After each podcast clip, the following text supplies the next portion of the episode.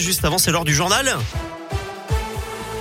Dans la Loire et la Haute-Loire, ça se passe avec Gaëtan Barallon. Salut Gaëtan. Salut Eric, bonjour à tous. Avec vos conditions de circulation pour débuter, pas de grosses difficultés actuellement. Ça circule bien sur les grands axes autour de Saint et de Rouen et du Puy. Attention encore à la neige et au verglas au-dessus de 800 mètres d'altitude. Des difficultés notamment en Haute-Loire, la frontière avec l'Ardèche. À la une, un pas de plus vers la vaccination des enfants. La haute autorité de santé recommence ce matin la vaccination des enfants fragiles de 5 à 11 ans. Ceux qui présentent, je cite, un risque de faire une forme grave de la maladie et de décéder. Et pour ceux vivant également dans l'entourage de personnes immunodéprimées ou vulnérables non protégées par la vaccination. La haute autorité de santé qui se prononcera plus tard sur un éventuel élargissement de la vaccination à tous les enfants de 5 à 11 ans. Des centres de vaccination justement qui rouvrent leurs portes dans la Loire. C'est déjà le cas à la clinique mutualiste, au HPL, à la clinique du parc à saint mais aussi à Charlieu dans le Rouennais.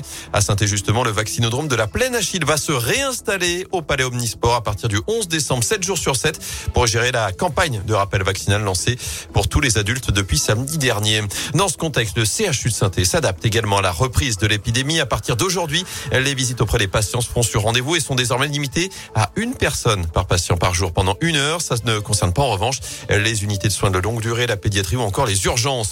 Dans l'actu, cette grève chez nous et partout en France, le secteur médico-social est dans la rue aujourd'hui. Rassemblement à 14h devant la Bourse du Travail à saint Il demande l'extension de la prime du Ségur de la santé de 183 euros à l'ensemble des travailleurs, plus particulièrement aux salariés du secteur associatif dans le domaine du handicap et de la protection de l'enfance.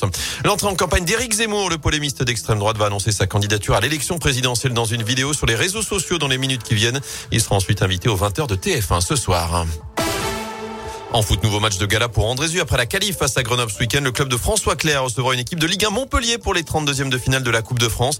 Écoutez la réaction du capitaine Clément Cabaton, buteur lors de la qualif face à Grenoble samedi dernier. Ravi de, de ce tirage. On ne pouvait pas bien espérer mieux que tirer une Ligue 1. Comme Montpellier, un club historique de la Ligue 1 qui a bah, une qualité euh, collective et, et euh, individuelle bien supérieure à la nôtre. Mais nous allons jouer grandement nos chances. Et puis comme euh, à chaque tour de, de, la Coupe de France, comme toutes les années, il y a des surprises où les petits sortent les gros. Donc euh, voilà, on essaiera de, de renouveler l'exploit qu'on vient de faire contre Grenoble. Et en tout cas, ce qui est sûr, c'est que on se cachera pas et on espère passer pour pour rendre nos supporters fiers et, et faire une belle fête à la fin. Et le club et la ville comptent en tout cas tout faire pour jouer cette rencontre chez eux à l'Envol Stadium. Ce sera le 18 ou 19 décembre. De son côté, la SS ira à Lyon pour son entrée en lice. Un mini derby face à la Duchère, club de National 2. Venez vite en profiter. Le mot d'ordre du côté du Bessa ce matin alors que les pistes de ski de fond viennent d'ouvrir 15 à 20 cm de neige et du soleil pour cet après-midi sur le Pila.